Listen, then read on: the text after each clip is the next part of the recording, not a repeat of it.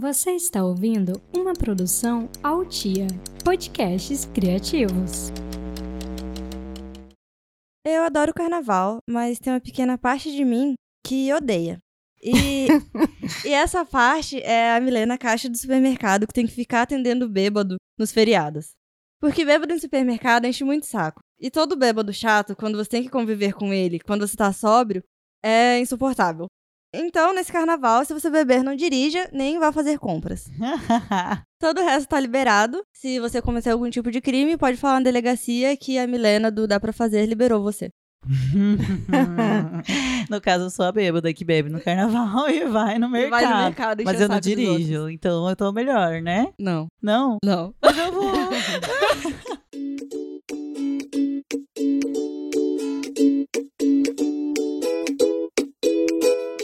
Volta com o nosso podcast, com o nosso Dá Pra Fazer. Eu sou a Maína do Pega Essa Dica Cuiabá. Tô ali compartilhando todas as nossas dicas. Por ali também vai ter a programação do carnaval. Espero que vocês acompanhem por lá. Estamos hoje com a Izzy, rainha do carnaval de Cuiabá 2019-2020. Seja bem-vinda. Muito obrigada. Eu que agradeço o convite de vocês. Qual que é o seu Instagram? Easy Lima 27. É IZZY Lima 27. Eu achei lindo esse nome. Eu achei ela É um linda. nome Eu tô- africano. Eu tô aqui apaixonada. Eu falei pra ela, não estou sabendo fingir costume. Ah, Me segue nas minhas redes sociais também, é www.mlna.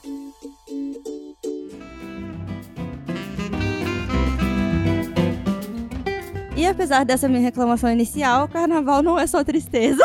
Não, carnaval é muita alegria. É, carnaval também tem muita coisa boa. E a gente trouxe a Izzy, que é a rainha do carnaval de Cuiabá 2019 e agora de 2020 também, pra explicar pra gente como é que funciona todo esse trabalho. Eu acho importante, porque eu conheço muita gente que pensa igual você. Agora, eu me sinto às vezes incompreendida, porque eu amo carnaval. Chega carnaval, eu fico assim, meu Deus, o que, que nós vamos fazer? Vamos fazer alguma coisa. Não, mas eu gosto, é só a parte em que eu trabalho em comércio que eu Ah. odeio. Porque eu realmente lido com a parte ruim. Mas você já curtiu algum dia de carnaval, assim? Não, eu curto a parte do feriado em que eu fico em casa assistindo série. Tem essas pessoas. Eu sou do tipo, eu preciso ir pra festa. Tem que ir, Eu né? preciso curtir o carnaval. E se brincar, quatro dias de carnaval.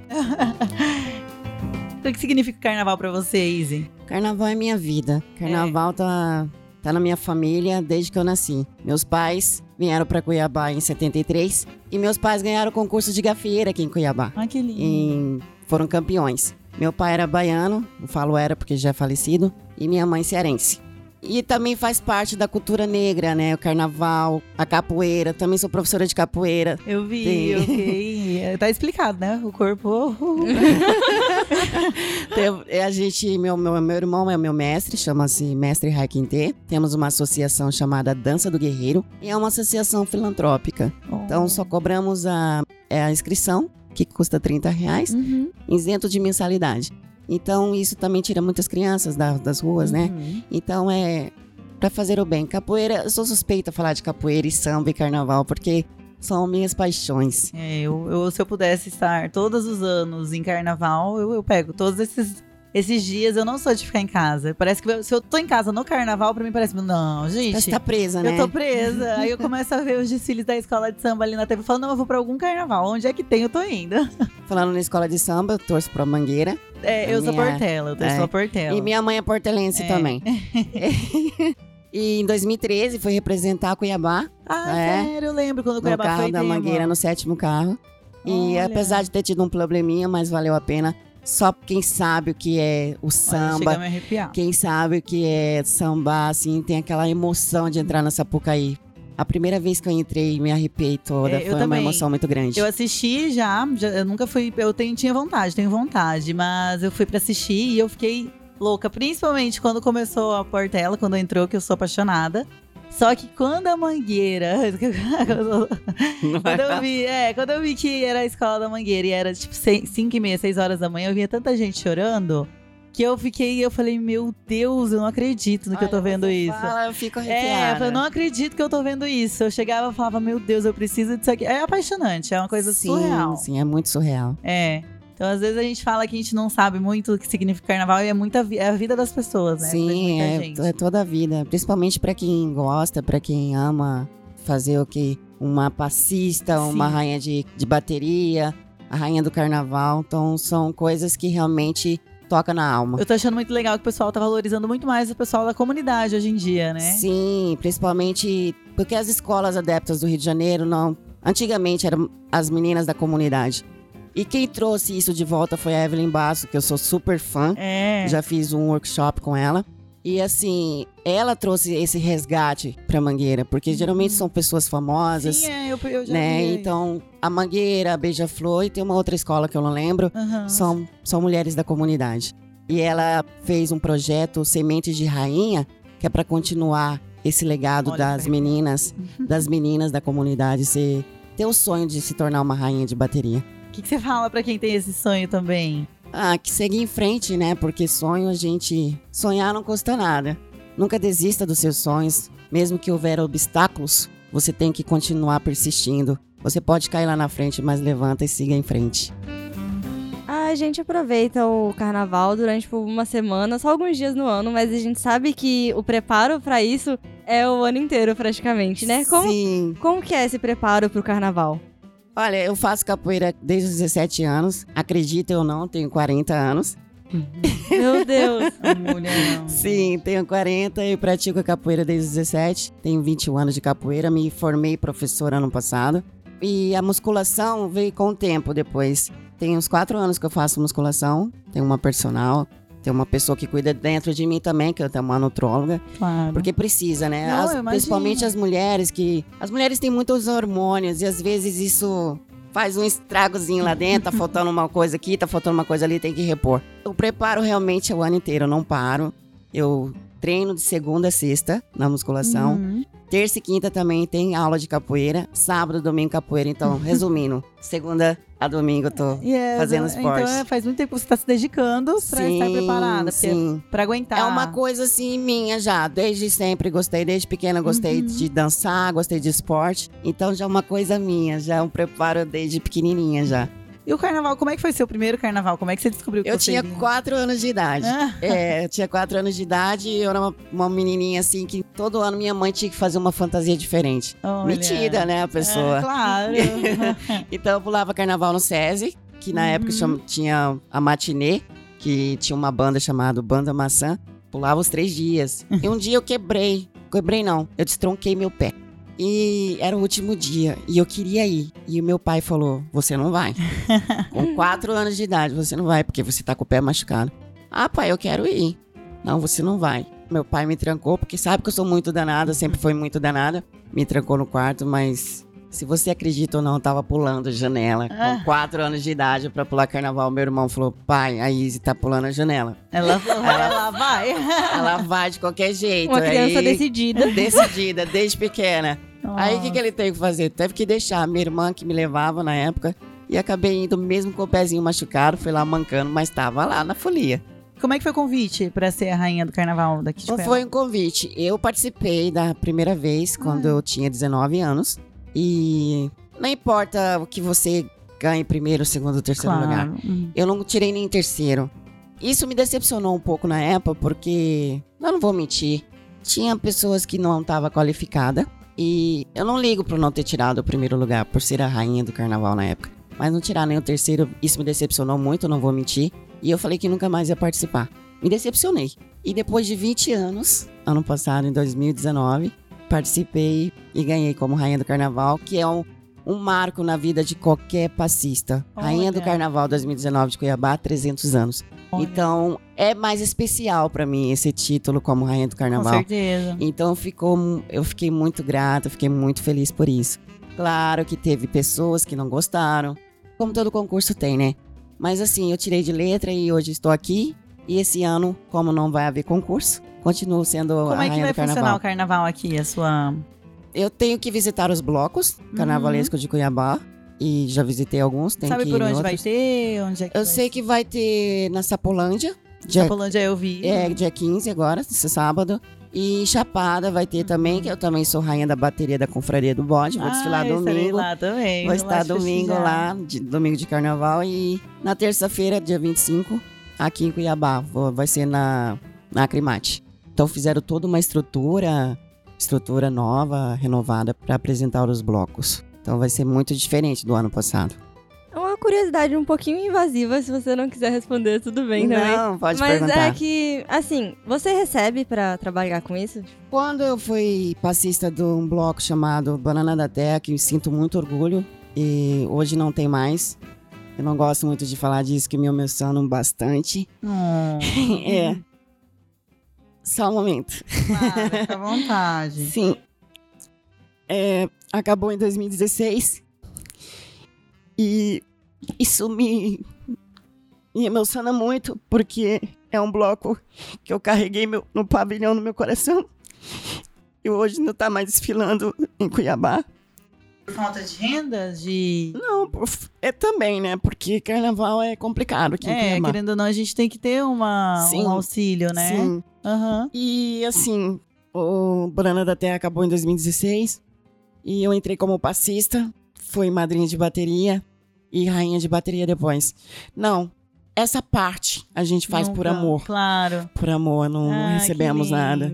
Então é assim, e hoje me sinto emocionada e triste não, de não ver mais o meu bloco na avenida. Olha, eu fico arrepiada. Mas é porque eu acho que a gente que consegue, depois que você vive um carnaval, assim, que você assiste aquilo, você consegue entender tudo o que significa para as Sim, pessoas. Então, sim. às vezes as pessoas falam, nossa, ela tá é chorando. tão pouco. É, Mas é coisa que só a pessoa que tá lá Sim, dentro eu sente, entendo, sabe o que que é. Sim, é algo importante na sua vida pra Sim, você. muito, muito. É. Fiquei. Sim, e o carnaval tem o poder de mudar muito a vida das pessoas Com que estão ali, né? Eu sim, entendo. sim. Então é.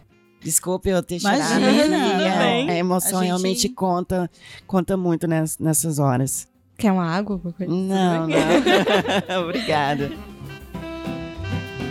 Como que funciona a escolha do figurino? Pra ser uma rainha de carnaval, Isso.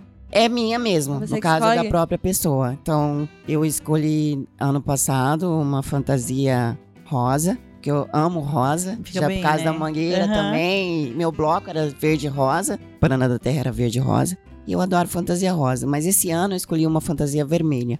Totalmente vermelha, cor. Uma cor forte, uma paixão. Significa paixão, amor por aquilo que eu tô fazendo. Escolhi uma fantasia vermelha. Vai ser uma surpresa, ninguém viu ainda, vai ser só no dia Estou mesmo. ansiosa.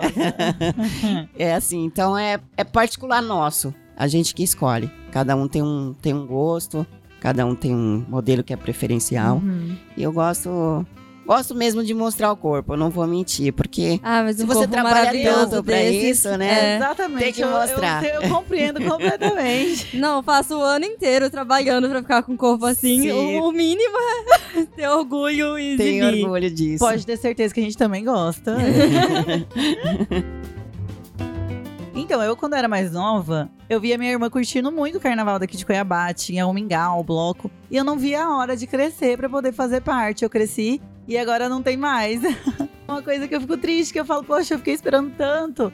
E eu fiquei feliz de agora retornar a alguns blocos. Eu, se você vai nos bairros, esses dias eu passei no Araés, tava tendo um Sim, ensaio. tem o Ensaio Unidos do Araés, que é Sim. toda sexta-feira. Então, assim, eu acho que é muito importante a gente ter isso. Tem muita gente que às vezes não sabe que tem um carnaval aqui, né? Sim, sim, realmente é. O carnaval ficou um pouco escasso em Cuiabá, geralmente também por falta de verbas. Então, Investimentos, investimentos. E geralmente quem mais investe são as pessoas dos blocos. E quando não tem um recurso, claro que não sai glamuroso, Uhum. mas tá saindo. Ano passado realmente foi um pouco caótico, tanto é que transmitido pro aniversário de Cuiabá, em vez de ter sido em fevereiro.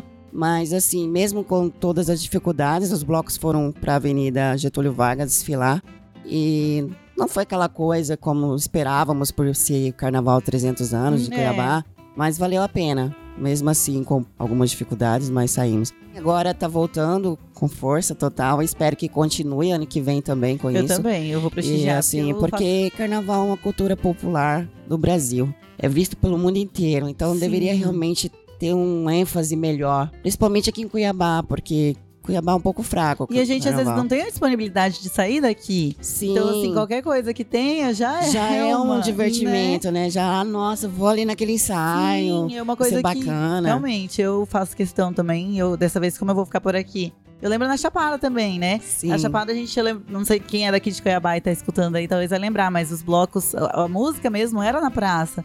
E eu sinto falta disso, porque foi uma coisa que me marcou muito, desde muito nova. E hoje a gente vê. Você é de Chapada? Não, eu sou daqui de Cuiabá, mas eu sempre, sempre fui. vai. Ou eu ficava aqui, que tinha na praça, também na Praça da Mandioca. Hoje em dia não tem mais. Pois né? é, hoje, esse ano parece que não sei se vai ter na Praça da Mandioca. Não, Não, ouvi falar, acho não que ouvi não. falar também, não. Eu ouvi falar só. Sempre- É um do- carnaval também muito tradicional na Praça da Mandioca e realmente acho que esse ano não vai ter. É uma eu pena. acho que pelo menos vai ter o da Crimate, já é uma Já coisa é- boa pra gente que tá também. aqui. E torcendo aí, a procura de mais carnavais. Sim, com certeza.